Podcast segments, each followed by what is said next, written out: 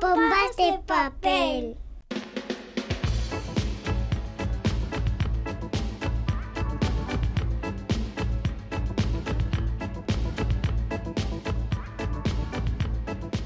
Segundo Pompas de Papel de este año 2022 recién estrenado. Galder Pérez, Caixo, compañero pompero. Caixo, Caixo, Iñaki Calvo, Caixo, Ca... Oh, oye, oye, por cierto, ¿qué tengo con esa carita? ¿Qué tal, qué tal los reyes? Los reyes ma- magos, quiero decir, ¿eh? Magos, qué generosos o qué? Eh, bueno, eh, no me puedo quejar, pero a ver, es verdad que los regalos gordos los deja Olenchero. Y parte de lo recaudado en esa fecha lo he invertido en cómics. Faltaría más. Bien, bien, Eh, bien. ¿Y tú? ¿Qué tal con los regalos? Una olla express, que espero que no explote. Seguro que Olenchero y los Reyes Magos han traído muchos libros y cómics y puede que entre esos regalos se incluyan las obras de nuestros tres protagonistas de hoy. El dibujante leones Javi de Castro nos presenta su novela gráfica Villanueva, es- Terror en el mundo rural. Uy, perdón, perdón, que, que- que te pisaba porque es que quiero presentar al escritor bilbaíno José Manuel Ercilla, que trae su nueva novela Garden. Y un autor muy querido en pompas de papel, Sebe Calleja, viene con su nuevo libro bajo el brazo. Se ve, se ve. La mosca de Virgilio y otros cuentos de mascotas. Con él empezamos.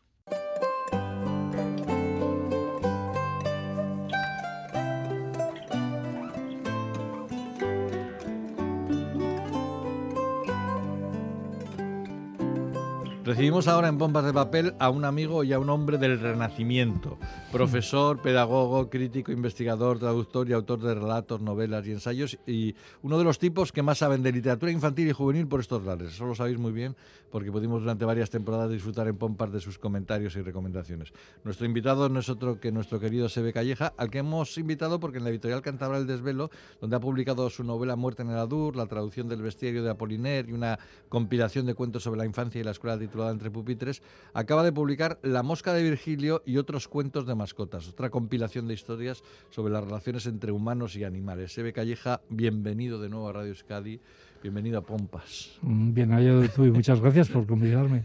Oye, tus antologías siempre nos sorprenden. Ahora llegan las relaciones entre humanos y animales. ¿Por qué decidiste hacer esta antología?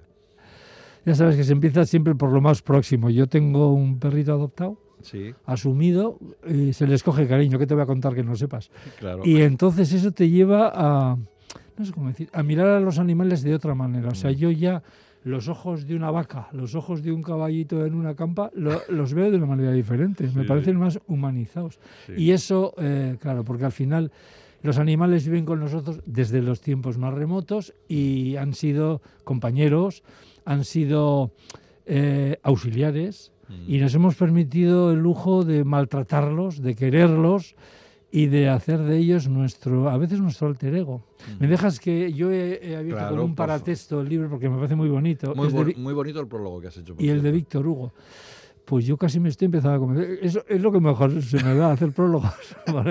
Porque viertes ahí toda tu teoría. pero Claro, bueno, claro. A ver, mira, decía Víctor Hugo. Espera, que tengo, necesito esto. que te porque si no- necesitas las gafas, las que esta- gafas que no se las ha puesto la- todavía. la edad. Los animales no son sino la figura de nuestras virtudes y de nuestros vicios, errantes delante de nuestros ojos, los fantasmas visibles de nuestras almas. Dios nos los pone de manifiesto para hacernos reflexionar.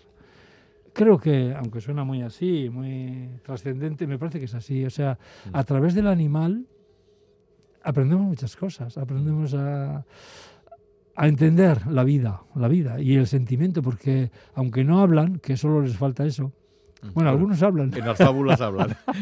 Sí. eso sí, eh, pero sí. Eh, acompañan, Sí, acompañan. sí. Y eso, bueno, en fin. Y eso es un poco lo que quería ha sido trasladarlo aquí. Mm. Y además la idea me la dio justamente el que da título al libro, porque la gente, eh, cuando yo, este, este libro lo estaba trabajando cuando la gente, a mí me pidieron mi perro para poder salir a pasear en el confinamiento. Ya, Porque ya. era un- Hemos eh, hablado de eso, sí. Eh, mis hijos me decían, ¿puedo, ¿puedo llevarme el perro? Para, para poder salir a pasear. ¿no? y entonces eh, descubrí de repente una anécdota que me llamó la atención y la he recreado, que es la, morja, la, la mosca de Virgilio. La o sea, mosca Virgilio, Virgilio. todos sabemos, es un poeta Sí. ilustre, codeado con el poder, Sí, con el emperador, sí. un potentado, pues como pueden ser hoy los Julio Iglesias y toda esta gente famosa, ¿no? Que tienen sus fincas y sus mansiones. Y este tenía una mansión con abejas, con el mundo idílico de sus bucólicas, porque era lo que escribía. Y entonces se entera de que volvían de la Galia, no sé si de la Galia o de la Hispania, volvían los soldados de la conquista y había una norma en, en Roma y era a los soldados había que cederles una casa y a los oficiales de esos ejércitos una mansión, como correspondía. Y entonces echaban mano de las casas de los rigachones y solo se libraban aquellos que tuvieran en, su, en sus propiedades pues un monumento fúnebre, un panteón, una efigie recordando a... Y entonces este cabrito de, de Virgilio le hizo un panteón a una mosca. Y le hizo todo un epitafio, le hizo todo para poder quedarse con las Qué propiedades. lindo era. Sí, sí, sí, y se, y se libró de la expropiación. Oye, Sí. no, fíjate, no, no somos conscientes de la importancia que han tenido los animales en la literatura, que yo pensaba, Sí. es algo mm, bah, eh, que- Sí. a- a- anecdótico, pero no, por ejemplo, tú ya hablas, ya hablas de, del primer animal de compañía que tiene importancia en la literatura, que Argos. es Argos, El perro de, de Ulises. de Ulises que en es- la Odisea. Es entrañable, un perro que después de tantos años, moribundo, ya aguanta al tipo y reconoce a su, a su amo que Eso es. viene Que es un- un, episodio pequeñito, pero- bonito, bonito. pero que se te queda en la memoria. Sí, ¿eh? es verdad. es O sea, verdad. y, y no, lo que, te quería decir, que, que la presencia de los animales en la literatura es constante, ¿no? sí, Es hay, si te pones a pensarlo, poco a poco, encuentras un episodio en una novela famosa o un libro de relatos famoso y tal, en el que siempre hay, en el que aparece un animal en relación con algún personaje importante.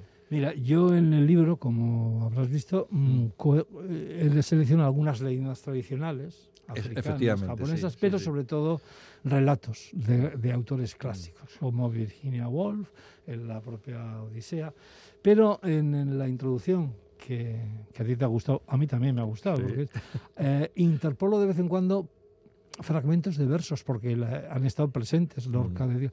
Y hay un, hay un pequeño poema de Neruda, yo lo tengo enmarcado porque me parece precioso. ¿Me dejas leerlo? Claro. Es que es, eh, es la historia que Pablo Neruda dedica a su perro, pero en verso porque era poeta, claro. Y dice, Nos ponemos las gafas otra vez. sí, dice, mi perro ha muerto.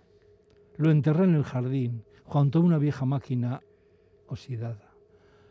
Allí, no más abajo, ni más arriba, se juntará conmigo alguna vez. Ahora él ya se fue con su pelaje, su mala educación, su nariz fría, y yo, materialista que no cree en el celeste cielo prometido, para ningún humano, para ese perro o para todo perro, creo en el cielo, sí, creo en el cielo, donde yo no entraré, pero él me espera, ondulando su cola de abanico, para que yo, al llegar, tenga amistades. Qué mayor declaración de amor que puede haber. Joder, que- que- dices, bueno, esto, Es esto es lo que te, te sobrecoge, te emociona, y eso es lo que me lleva a decir, voy a recoger historias. Pues el Mm. perro de de- que cuenta de una poeta Mm, enferma, Vi- Virginia Woolf.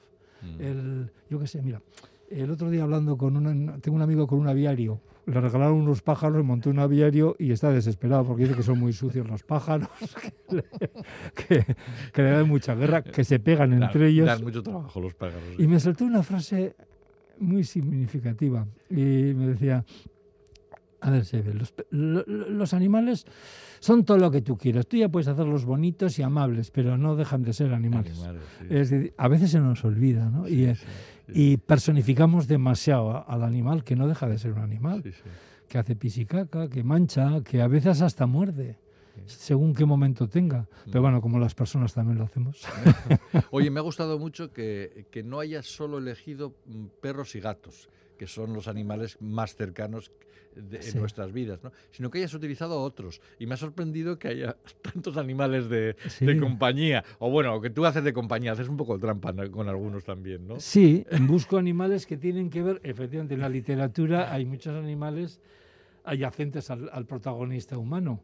Entonces, para mí son mascotas. Quiero decirte que es, Claro, claro. hombre, el perro de, de Alan Poe, el perro negro, o el de Trueba, Claro. que es malo de narices. Claro, porque también eh, esa es otra fa- eh, esa es otra faceta que nos presentas en el libro, o sea, que los animales de compañía pueden ser buenas compañías, Muy pero buenas. también pueden ser terribles. Sí, O sea y, que- y todo lo hacen por fidelidad a su amo. ¿eh? Sí, sí. El perro de Trueba, que, pues, a Trueba se le conoce menos de lo que debería conocerse, porque El gran escritor folclorista Sí, vizcaíno, ¿no? pues tiene un perro en un cuento que todo transcurre ahí en Alonso. Y tú vas viendo los sitios y dices, "Ah, fíjate, y los nombres, la toponimia. Sí. Y de repente es un perro que es fiel a su amo. Han hecho tal pifia que el, el perro no para de perseguir al, al agresor, lo sigue hasta en el mar.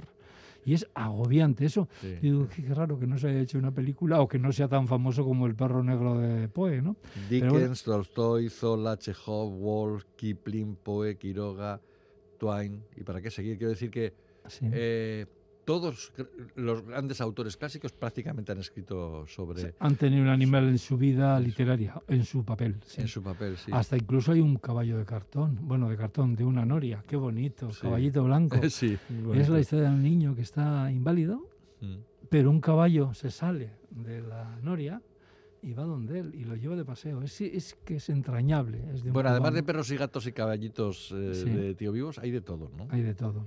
A mí me hubiera gustado, luego hay otra cosa, cuando haces una- un libro de estos tienes que contar también con las posibilidades de poder usar esas obras. Y a veces no Ah, das claro, con el claro, autor o el claro, autor te lo pone difícil. el tema de derechos, por ejemplo, bueno, con los más clásicos seguramente Es no hay problemas, fácil, sí. es muy fácil. pero tienes que andar Pero con los más modernos ya es más complicado, ¿no? Tienes que andar pidiendo permisos, escribiendo cartas. La gente es muy generosa.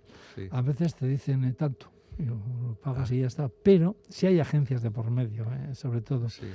Pero yo, por ejemplo, he escrito a Ángela Ionescu y me han llegado las tres cartas de vueltas. Entonces, yo, bueno, yo lo he intentado. claro. Ya es- no sé si vive aquí. Era una de ascendencia Mm.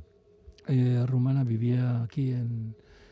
Era de padre caste, madrileño y de madre rumana. Pero bueno, para mí era la lectura obligada para mis niños cuando eran pequeñitos. Adiós lobo, adiós. tiene muchos libros de animalitos. ¿no? Hombre, lo que pasa es que las circunstancias vitales de las personas igual no sabemos cómo están en estos momentos. Y ¿no? a veces, por ejemplo, me hubiera gustado coger un cuento de, de Gerald Durrell, Ah, Pablo, con V además, que es un loro cabrito, simpático, pero no. Bueno, los animales de Durrell suelen ser bastante Sí, cabritos. no, me, no me he atrevido porque no, no, no accedo a Durrell, pero te quedas con las No, ganas. Gera- a Gerald no, a los, a los descendientes ya de... de- sí, pero de- ¿cómo? no sé. Quiero decir, oye, uno. de- o sea, quedas con ganas de publicar algunos más. ¿no? Sí, De- sí, de- me- es que hay muchos. Y luego dices, oh, fíjate este, este, esta historia, qué bien hubiera encajado en este libro, Mm. Yo, a, a balón pasado, ¿no? Me lo he pasado muy bien, espero que la gente que lo lea se lo pase también muy bien. Hay, por ejemplo, no sé, el perro de Mark Twain, es impresionante, Sí, hace llorar. Sí, sí, sí, Y de esto hay mucho, ¿eh? Un perro que da su vida por salvar a un niño y, en fin, no vamos a desvelarlo, No, ¿no? no. Esos son los animales que, que te sobrecogen. Luego está el, el animal malo, pero son los menos. Mm. La mascota es siempre un, un personaje eh, muy, muy, muy cercano a su dueño, porque se lo debe casi todo, ¿no?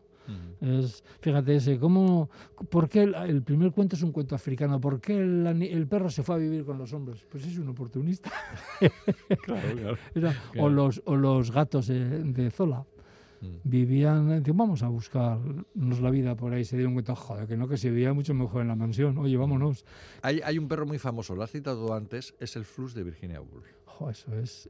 Que es, bueno, que yo creo que también es otra de las grandes referencias Sí. eh, literarias de cuando se hablan de la relación entre perros y animales. ¿no? Lo que pasa es que ya Virginia Woolf lo eleva a, A la categoría. a la de- categoría de gran literatura. ¿no?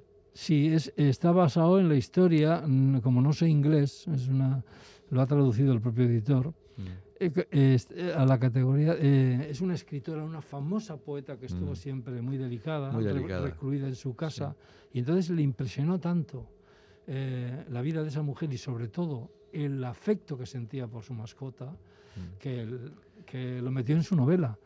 Y yo he extractado de ahí un fragmento precioso de Flus Sí. que es un perro, es un... mm, No entiendo mucho de, de razas, pero sí, es un... No me acuerdo ahora de qué raza es. De los de lujo, de los de Sí, la barbita, sí, sí, sí, paticortos. Eso es. Pero ¿Cuál es, el, ¿Cuál es el cuento que más te gusta de este tipo? Eh, uno de los que más me emociona es el de Argos, fíjate Ah, tú. Argos. Y es una- de Argos. Y es un motivo mitológico que, que luego uno mismo recrea, ¿no? Sí. Porque otra cosa que te iba a decir, los cuentos se permiten que se recreen. Sobre todo cuando son motivos clásicos. Claro, los clásicos Eh, especialmente. otra cosa es que hay que ser respetuoso con los autores, digamos, recientes, vivos, presentes. Mm. Entonces, no sé. Eh, me dirás, bueno, el loro pelado de Quiroga, ¿por qué está ahí? Pues porque Quiroga es uno de mis admirados cuentistas. Eso Entonces, lo sé, lo sé. lo sé. Quiero decir, es un paseo por la literatura. Y Mm. es cuando lees, eh, hay veces que encuentras cantidad de, de trocitos que puedes hacerte los tuyos y decir, mira, aquí, de aquí me da una... No te voy a contar más proyectos, pero tengo muchas ganas de seguir haciendo antologías. Es- se me da muy bien, ¿eh? Sí, sí. Oye, ¿hay alguna relación entre por qué hay tantos perros de los que se habla en narrativa y tantos gatos de los que se habla en poesía? ¿Hay alguna...? Porque me ha, me ha parecido Sí, que, sí. que hay más poemas sobre gatos que sobre perros. Eh, Me da, o- igual no sé contestar, sí, o- sí. Igual es una impresión equivocada. o a no lo sé, mejor no lo es una sé. inclinación mm, deformante mía. Yo quiero decir, yo cuando estoy buscando entre los clásicos he dicho, anda, está Neruda, está Lorca, hay Eso es, cantidad de gatos es, eh. por aquí sueltos. Sí, sí. Y sobre todo, eh, te digo más, Javier, el editor, tiene un gato al que adora. Ah, vale, vale. Y quería rendirle, de hecho, fíjate, el, el- el colofón inicial es, es un gatito, un personaje con un gato. Pero a mí me gustan los perros. Entonces, me hubiera gustado meter em, personajes más, pues como esos estrafalarios que tienen, eh, uno que tiene, pues el, el- el del Café Nescafé, que no sé cómo se llama, el actor que tiene, que tiene un, un cerdo Sí, vietnamita. sí, sí. Eh, esa gente... eh, George Clooney. eso. Por, No, cierto, por cierto, hay que decir una cosa, Sebe, que la gente no crea que la mayoría de los cuentos presentan una visión edulcorada No, no, de los no. animales, no, porque eso, esa infantilización queda muy bien para, para los niños. Para los cuentos ilustrados, sí. Los cuentos infantiles y todo eso, pero estos son cuentos de adultos. Son Algunos son de- duros. son Yo he querido que sean duros, ya te digo, el Mm. perro de el perro negro de Antonio Trueba es muy duro. Mm. Es un perro muy duro. El, perro- el de Mark Twain, Mark Twain además dentro de su de su pluma afilada en casi todo otro de los grandes narradores Sí. eh, eh, te da una lección, decir, oye, ¿cómo puede ser el ser humano tan hijo de su madre? Tan- sí. con un perro que lo ha dado todo por ti. En fin, sí, sí, es verdad que no son edulcorados, son historias como la vida misma. Mm. Bueno, y ahora cuéntanos en cuántas miles de cosas más estás metido ahora. ¿Qué Estoy estás- leyendo mucho. Con Ah, sí. esto de la pandemia no había leído tanto desde que dejé las clases. Antes lo de- tenía que preparar las cosas y tenía que leer a los clásicos plastas. Como me- es que, mira, tengo un hermano que me dice, jo, qué bien me lo estoy pasando con el Quijote. Y yo le decía, ¿sí? Decía, "Sí, está muy bien. yo tenía que explicar. ¿Cuánto lo decía por ser vos quien sois? Pero ahora estoy leyendo mucho Sí. porque además he descubierto eh, un mercado pa- paralelo de libros. Eh, quiero decir que hay libros que te, te los puedes comprar por dos euros, por un euro y encuentras cosas maravillosas. De verdad, en, Sí, los, en las al- sí. almonedas, el otro día, paseando por Campo Volantín, entré en una almoneda que vende de todo. Sillas, cuadros, ropa, al lado del ayuntamiento. En No, Bilbao. Sí, en Bilbao. Y, y dije, "Jo, qué jo-". me llevé dos joyas, me llevé dos libros. No diciendo nada. Bueno, no me has contestado la pregunta. A la pregunta. ¿Estás perdona. preparando algún libro o algo? Sí, estoy escribiendo una cosa muy curiosa. Es una novela. Estoy trabajando en una novela Ajá. con calma y documentándome mucho. Muy me bien. gusta mucho eso y no sé lo que saldrá.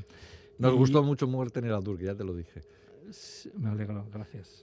Trabajé muy a gusto y hay, ahí hay vida, hay trozos de vida real. Entonces, eh, ¿También sí. va a ser de corte histórico? o- No. no. Lo que estoy haciendo es una cosa que si sale con barba San José. No, es- no sé si decirlo, pero quiero ambientar eh, la historia en, en unos alumnos de instituto Sí. Que lo han pasado mal. Ha habido bullying. No quiero utilizar los topicazos. Es una chica a la que humillan un día por eh, rivalidades y celos y entonces se aparta. Y se aparta eh, a vivir en la vieja casa abandonada del conserje, que está en lo alto, y hay un amigo que le lleva la comida. O sea, el hecho real es que había una chica que venía todos los días en el autobús al centro, no entraba en clase, hacía tiempo por Bilbao, hasta que llegaba el autobús a recogerlos. Y así estuvo una temporada, Ostras. porque le daba terror entrar en clase. qué duro. Eso me, me costó, me duro, me- no Esa es una experiencia de profesor, Es eh, una experiencia personal real. tuya como profesor. Y entonces quería hacer una, quería recrear ese motivo junto a un chico que, que me recuerda mucho a Íñigo Lamarca. Me gustó Ah, mucho su diario de un sí. muchacho gay. Me Sí. parece. Y es un chico como ese, como ese del libro de Lamarca, ¿eh? Mm. Y lleva escondida su homosexualidad, a pesar de que es atractivo, guapo y las chicas están por él. Tiene una sensibilidad a flor de piel y quiero jugar con ese tándem Mm. y a poder ser darle un par de patadas a la institución. Me apetece. Muy bien. Bueno, pues esperaremos con, No sé, no sé, no sé lo que con expectación a ver qué sale de ahí. Pero antes, ya sabéis, tenéis eh, La Mosca de Virgilio y otros cuentos de mascotas, una antología de relatos que ha preparado Sebe Calleja, prólogo fantástico, yo os re- recomendaría muchísimo, y que está en el desvelo. Sebe, un placer grandísimo hablar contigo, como siempre. Pues muchas gracias a ti por, por haber leído el libro con ese afecto. Un abrazo, Agur. Agur.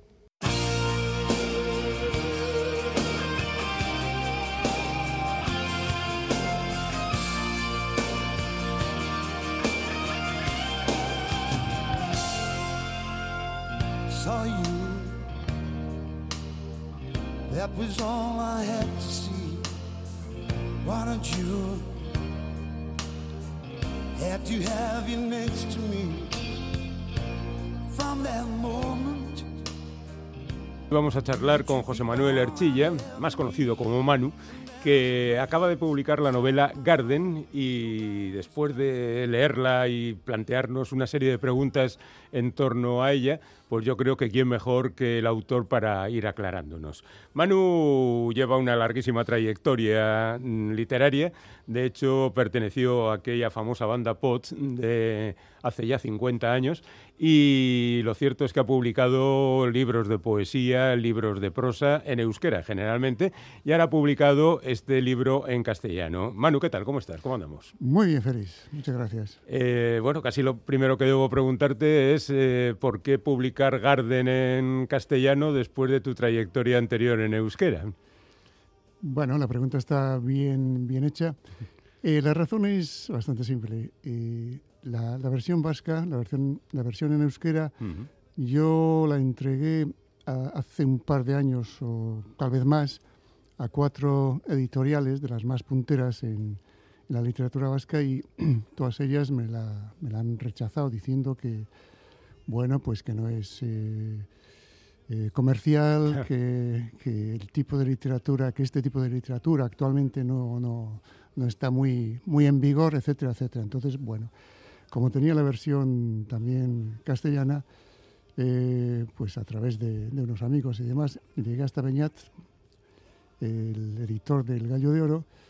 Beñat eh, leyó la- el texto y dijo, pues bien, de acuerdo, publicaremos el texto. A, a ver, lo que, a ver lo que ocurre. Bueno, y aquí, y aquí está. Es cierto que igual la forma no es lo más comercial. Digo esto porque Sí. en la novela de doscientas y pico páginas no hay más que cinco puntos y aparte.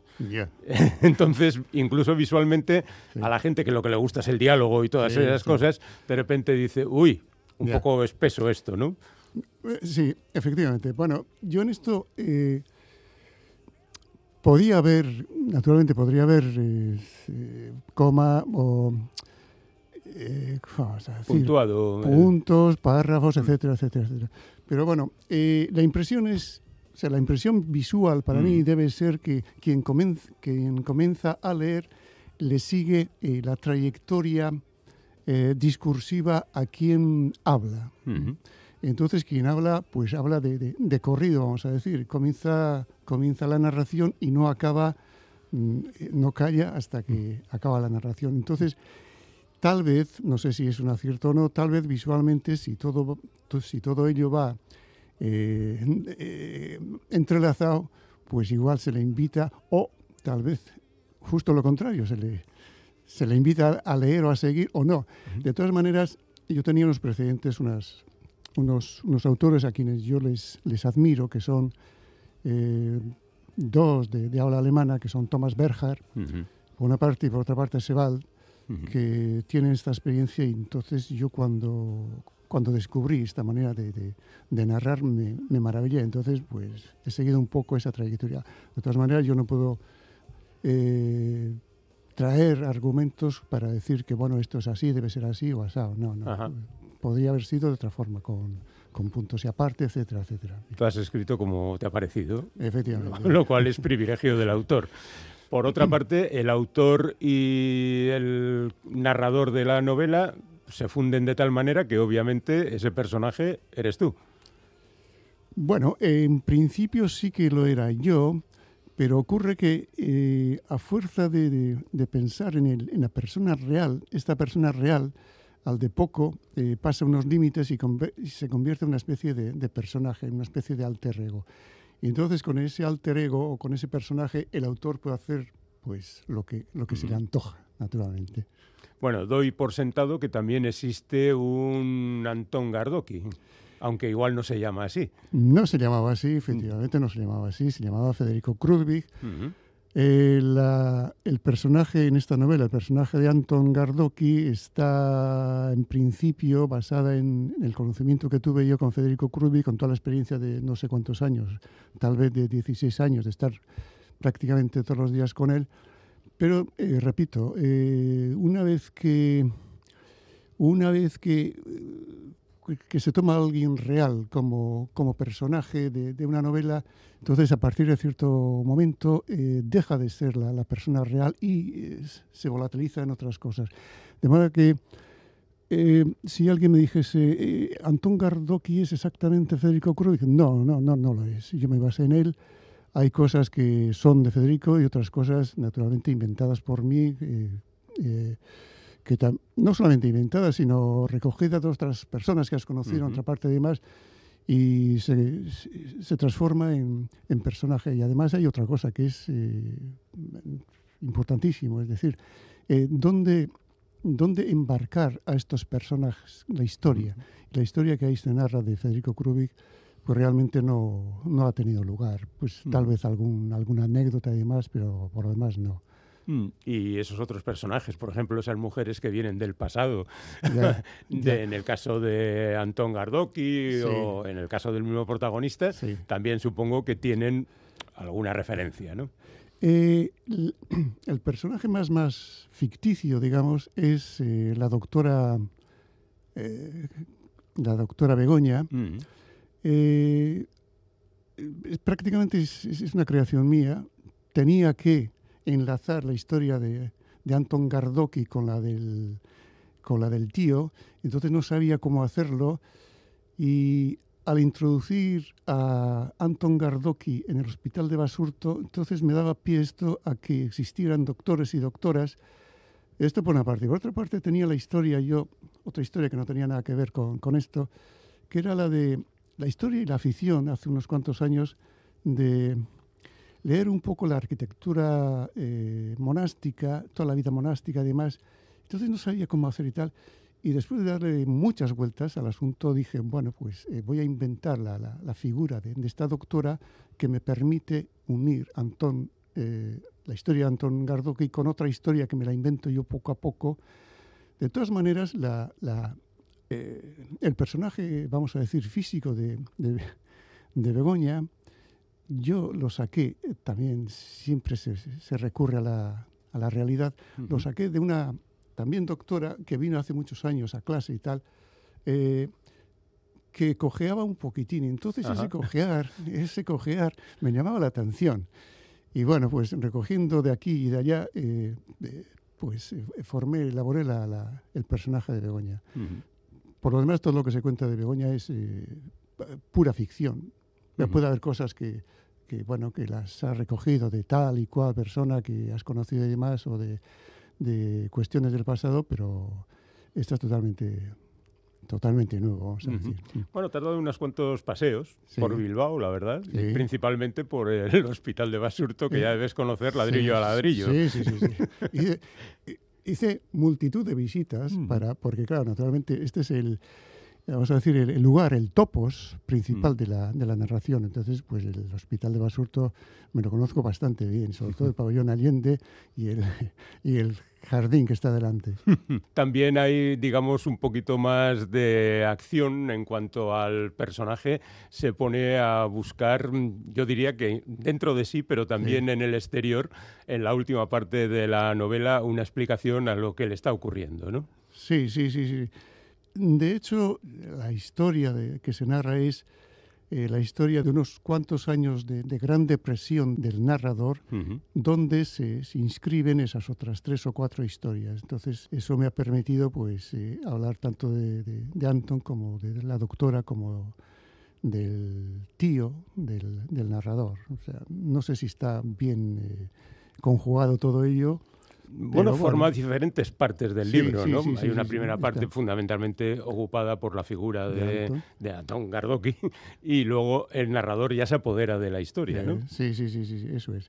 Se apodera de la historia y en ese primer momento en la que se narra la cuestión de, de Anton, eh, el narrador está perfectamente sano. ¿eh? Al principio dice Mm. que después de la muerte de Anton y haber conocido eh, todas las calamidades finales de una persona, entonces se siente totalmente fortalecida para enfrentarse a lo que la vida le puede dar. Pero este hay que inesperadamente al de poco cae una depresión tremenda y esto parece ser que de vez en cuando suele ocurrir en la, en la realidad. Entonces eh, se trata de, en, los, en, las- en la parte siguiente, la historia de, de- de la doctora y la del tío, eh, eso sobre todo es para eh, dar a demostrar que él, basándose en estas dos personas, quienes le, le- le explican su, su intimidad y le, le- le dan toda su, su valía, vamos a decir, entonces él, el narrador, se da cuenta de que con esas ayudas exteriores de estas dos personas tal vez pueda salir. De, todas maneras, hay un momento en el que dice que al fin y al cabo podemos tener todas las ayudas que se quieran en el mundo, pero si uno mismo no toma la decisión mm, de salir de- del gran bache, es, es imposible. Entonces ahí en un momento dado, cuando va donde el iridólogo y le dice que tiene que morirse y demás, entonces dice, hombre, me tengo que morir, ¿qué es esto? Y se da cuenta, efectivamente, no, no, no, no, tú tienes que matar, vamos a decir, y lo que ha sido hasta ahora, lo que se llama normalmente el yo, y resucitar.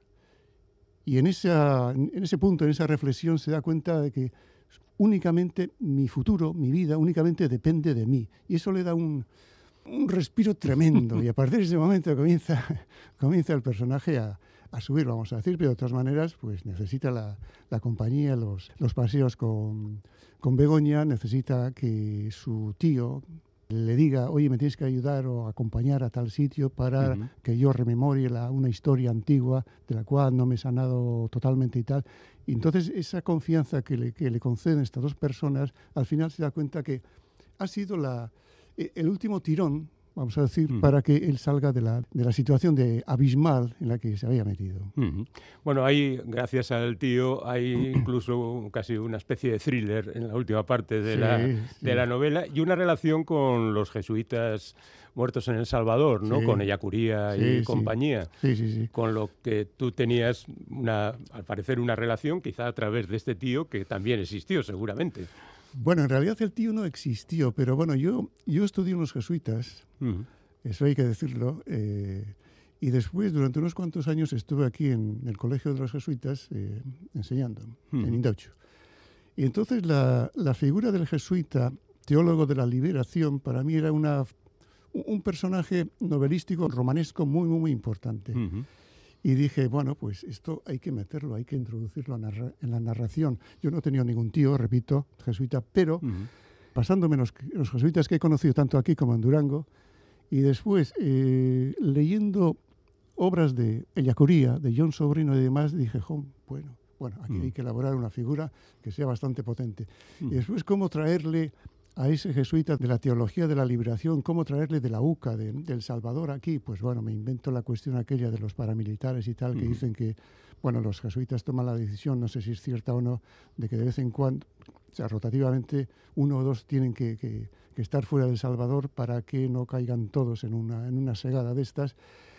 Y pues he aprovechado esa eventualidad, vamos a decir, para que eh, este personaje venga a Bilbao y en lugar de, mm, de meterse, pues no sé, con otros jesuitas en un piso en, vamos a decir, ahí en Santucho, no sé dónde, algo le dice que se tiene que aislar y hacer una especie de, de recuento de su vida, de los últimos años de su vida, tanto de su vida como de lo que los jesuitas están haciendo, es decir, la teoría de la liberación está haciendo Ujú. allá. Entonces se- se mete en ese pequeño pueblo que se llama A, a unos 40 kilómetros de aquí, y bueno, pues ese es su- esa es su labor.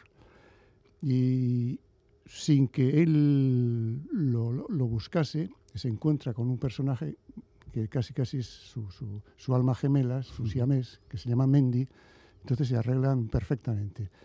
Y a su vez ocurre que Mendy está sumido en una situación mental bastante caótica a resultas de que a un amigo suyo se le había asesinado y tal, y cree que a él también le van a asesinar los, vamos a decir, los, los paramilitares o gente de este tipo que hace unos cuantos años eh, circulaban por aquí. Eh, dices que había esta novela estaba ya escrita hace un par de años. Sí.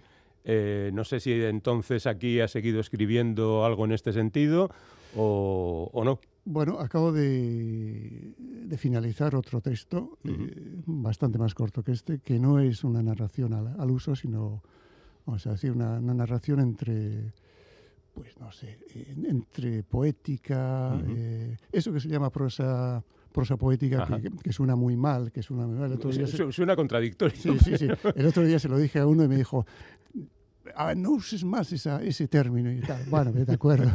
Pero, Bueno, tampoco hay que no, ponerse no, así. no, eso lo acabé hace cosa de un mes o así. Mm.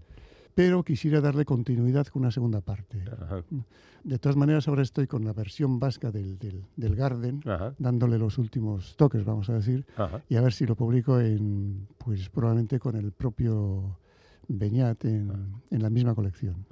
Bueno, de momento está aquí la versión en castellano, el título en inglés y euskera, porque ya mm, Sí. das las dos interpretaciones en los dos idiomas.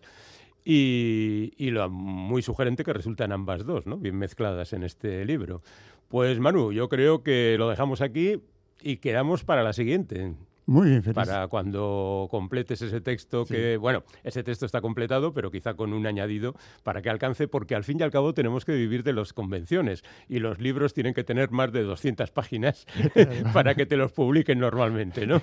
Eso es. Bueno, estas cosas que tiene el mundo de la edición. José Manuel Erchilla, muchísimas gracias compañero, ahí está Garden en la editorial El Gallo de Oro y que vaya todo estupendamente. Muy bien, feliz. Muchísimas gracias.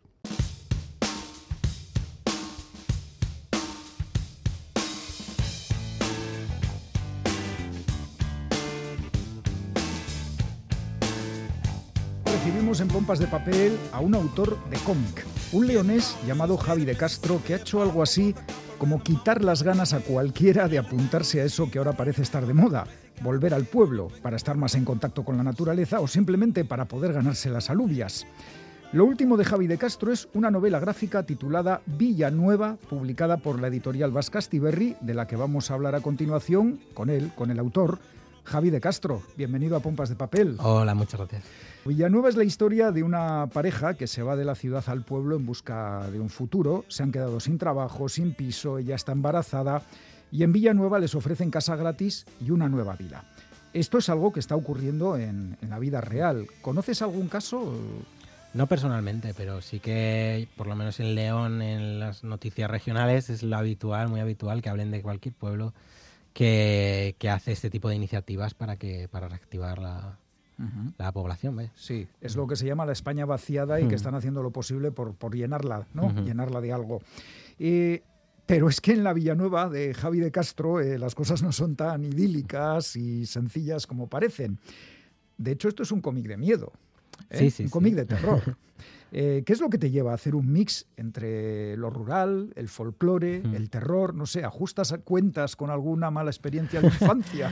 A ver, yo, eh, claro, soy de, soy de León y mi pueblo es de Carrizo de la Ribera, es el pueblo de mi madre y, y yo he veraneado allí, bueno, de chaval siempre he verane- veraneado y conocía pues estas festividades, el, en concreto el Antruejo, que es el carnaval tradicional que hacen allí, y claro, da, da un poco de miedo, eh, incluso con, con contexto y sin contexto, ver esas, eh, esas máscaras, esas eh, harapos ¿no? que llevan prácticamente, calaveras, o sea, es una cosa que, que vista Bueno, desde un poco siniestra, ¿no? muy siniestra y vista desde fuera y ya te digo que aunque inclu- incluso vista desde dentro.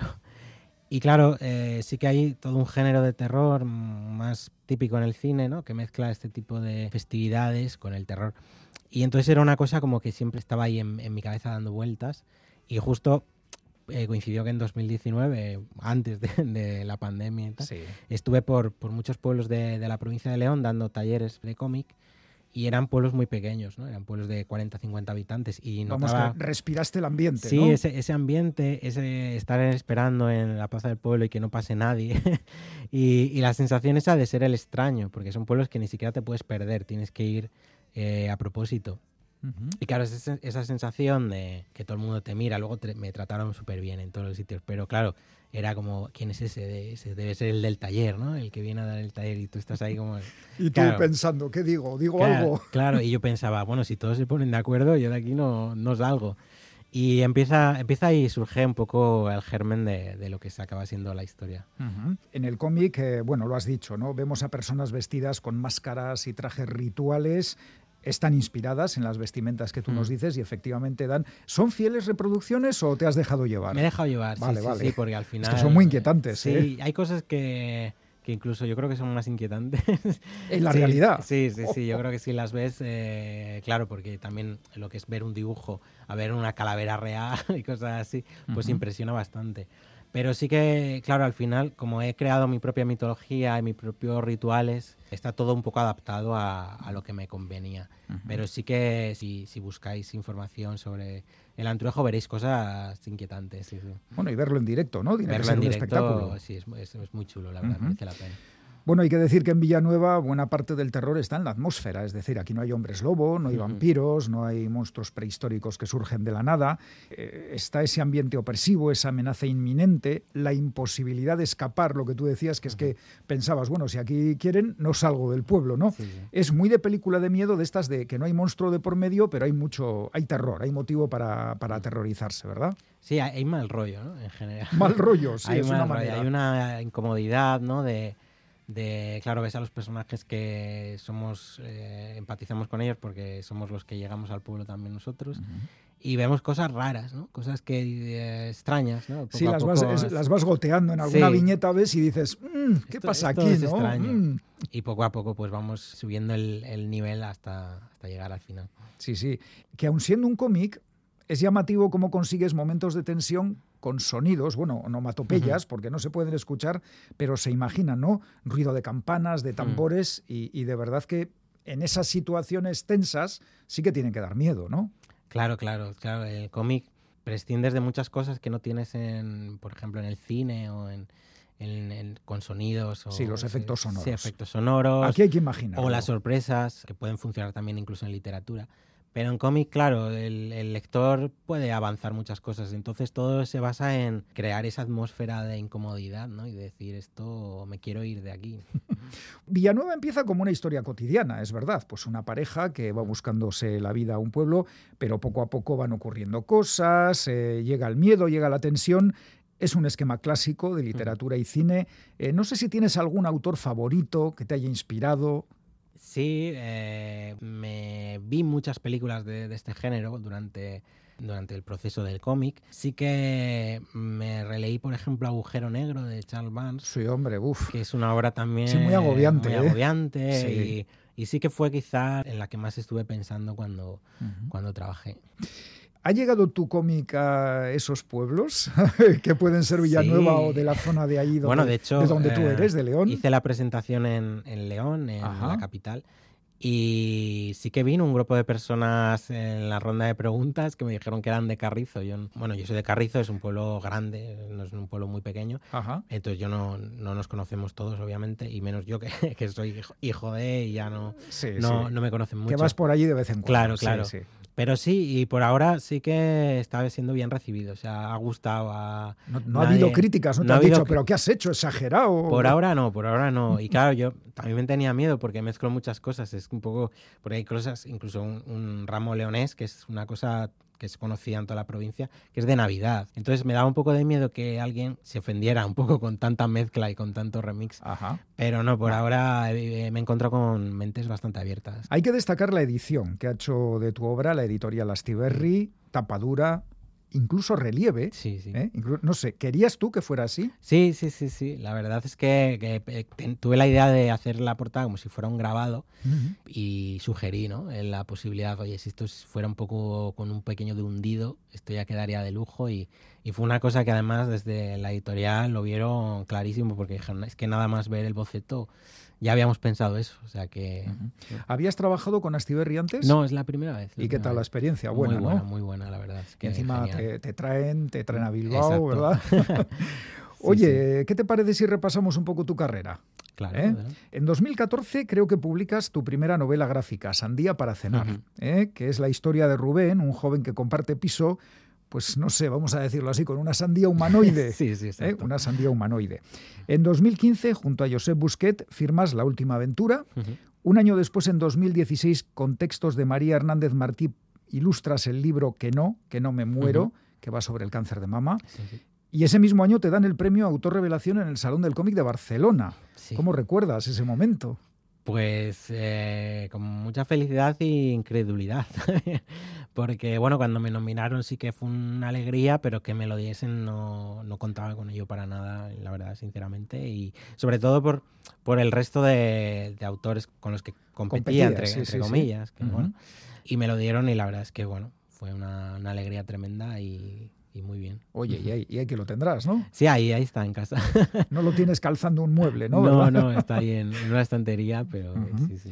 En 2017 publicas Larson, el hombre con más suerte del mundo, que es una novela gráfica muy llamativa. Es la historia real de Michael Larson, un Mm. vendedor de helados, que en la década de los 80 logró triunfar eh, en un concurso de televisión estadounidense, el Press Your Luck. Mm. Eh, ¿cómo, cómo te surge la idea de hacer un cómic sobre este, sobre este personaje real? Mm, Pues era una historia que conocía desde hace desde hacía muchos años antes y cuando la leí fue como me enamoré de la historia, ¿no? Era una historia tremenda y que tenía un montón de cosas muy atractivas a la hora de dibujar, ¿no? El mundo de la tele, el mundo de entre bambalinas, eh, luego el personaje tan extraño que era Michael Larson y fue una historia que, que me atrajo mucho. Y cuando me surgió ahí un momento para poder hacerla, aproveché y la, y la hice. Y la verdad es que es una historia increíble. De verdad que sí, ¿eh? muy recomendable. Oye, que en 2019 entras en el campo de los webcomics con The Ice. eh, ¿Está publicado originalmente en inglés? Está en inglés y en castellano. Ajá. o sea, ¿Y, y cómo, cómo se accede a esto? Porque Pues, eh, es una- un mercado que a, a nivel eh, de castellano, del mercado en castellano, no está muy explotado, ¿verdad? sí, eh, Aquí llegan las impresiones en papel de algunas Sí, obras. sí, sí, mucho, mucho lo que se, se edita es eso. Es casi una puerta de entrada para muchos, ¿no? En mi caso era, quería hacer algo que solo pudiese ser leído en digital, ¿no? Entonces fue un proyecto autoeditado, obviamente, en, todo en, a través de mi web. Y fue un poco para darme un poco a conocer, sobre todo fuera, ¿no? Era un poco un momento de poco trabajo yo. Entonces yo quería, quería llegar a... A, A otros, a, otros a- lugares, a ¿verdad? Otros otros lugares, mercados. sí. Oye, que te, Y- que te nominaron para un Eisner sí, y un. Harvey, ¿no? Sí, sí, Estamos hablando pasada. del Oscar de los cómics, los Eisner, sí, los. Harvey, también muy prestigiosos en. Estados Unidos. Bueno, no Eh, está sí, mal, ¿no? Sí, la verdad es que mereció la pena ya solo por eso y la verdad es que me colocó en el mapa internacional y, y nacional definitivamente también. Ujú. O sea, que ha sido positiva la Sí, experiencia. sí, ha sido muy bueno. Oye, a ver, que no lo sé de verdad, ya lo siento. ¿Qué es The Ice? Cuéntanos. sí, pues es, es un webcómic en realidad son cinco historias cortas eh, de antología, ¿no? Digamos, todas tienen relación con los ojos o con la vista Ujú.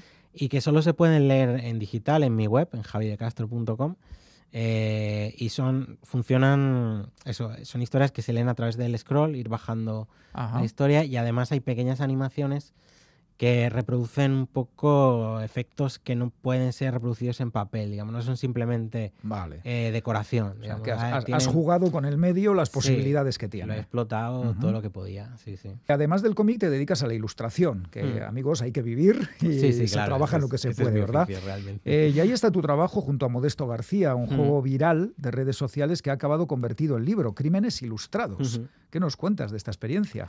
Pues eh, fue un proyecto muy chulo. Eh, Modesto me contactó al principio de la pandemia, no nos conocíamos. Ay, la pandemia. La pandemia dio cosas buenas sí, también. sí, sí. Y fue, fue este un proyecto, una idea que él tenía y que se trataba de hacer una ilustración. Él, entonces, él, claro, él, él es guionista, él es escritor, pero no dibujante, entonces necesitaba un ilustrador. Entonces, eh, lo que mostramos es una imagen donde hay una habitación o, bueno, sí, un, un escenario donde hay un cadáver y todas eh, una serie de pistas a través de la ilustración y a través también de propios enlaces a otras ilustraciones. Oh. Entonces, con cuatro o cinco ilustraciones tienes que resolver ese crimen a base de solo ver los dibujos y ver lo que hay. Y la verdad es que lo funcionó muy bien en redes sociales, que es donde lo originalmente lo publicamos. Sí. Y seguimos haciendo y a través de eso pues nos han llegado de, de encargos de publicidad para hacer cosas así y salió la posibilidad también de hacer de llevarlo a, a libro en papel y la verdad es que quedó quedó muy chulo, un trabajo muy bueno. Mm, muy bien. Eh, bueno, pues eh, más o menos eh, lo sabemos casi todo de ti. Lo que nos queda por saber es si tienes algún nuevo proyecto entre manos. Pues por ahora nada. ¿Cómo que nada, nada? nada No es fijo, posible. Ya ves. eh, es lo de siempre. Tengo muchas ideas, muchas posibilidades, pero hasta que no viene una que te atraiga realmente, ¿no? Como fue Villanueva en su momento, pues yo todavía me lo tomo con calma. Como tengo trabajo ahí de ilustración, el trabajo de cómic, por ahora, más de autor, pues ahí queda. Oye, una pregunta capciosa. ¿Puede haber Villanueva 2, segunda parte? Hombre, yo, yo en principio nunca pienso en, en secuelas, ¿no? siempre hago historias como muy cerradas, pero oye, si funciona muy bien y la gente quiere una secuela... Ahí va la idea, ¿eh? Ahí... Que esto... La vamos, pela es la pela. Que terminar termina, pero vamos, no es un, Sí, sí, se no es un final de estos cerrados al No, no. 100%. Uy, uy, estoy haciendo spoiler, perdón. Bueno, no, no, no, que he dejado sin contar un montón de cosas que Sí, pasan sí, sí. en esta novela gráfica Villanueva, muy recomendable, publicada por Astiberri. Su autor, Javi de Castro, nos la ha presentado en Pompas de Papel. Javi, muchísimas gracias, enhorabuena por tu trabajo Muchas y hasta la próxima. Muchas gracias, un placer.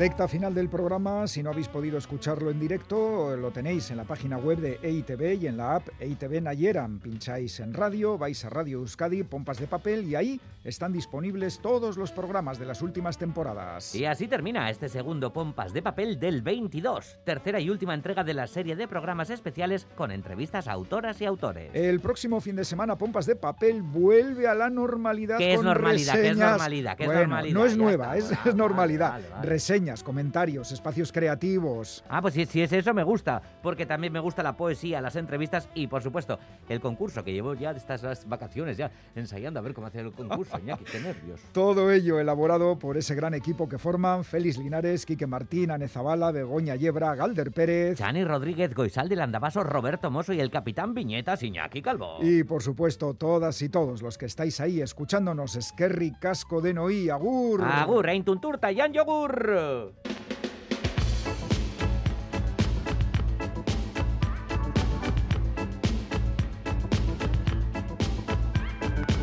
Pompas de papel.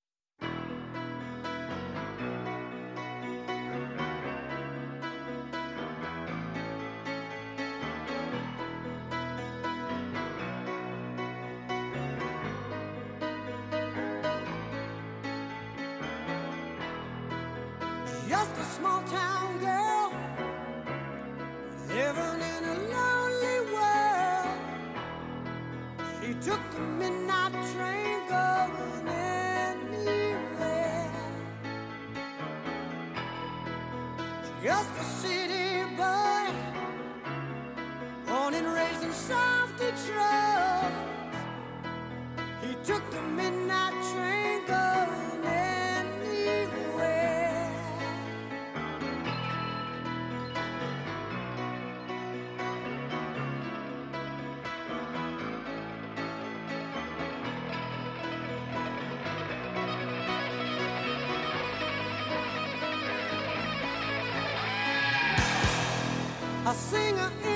smoky room, a smell of wine and cheap perfume. For a smile they can share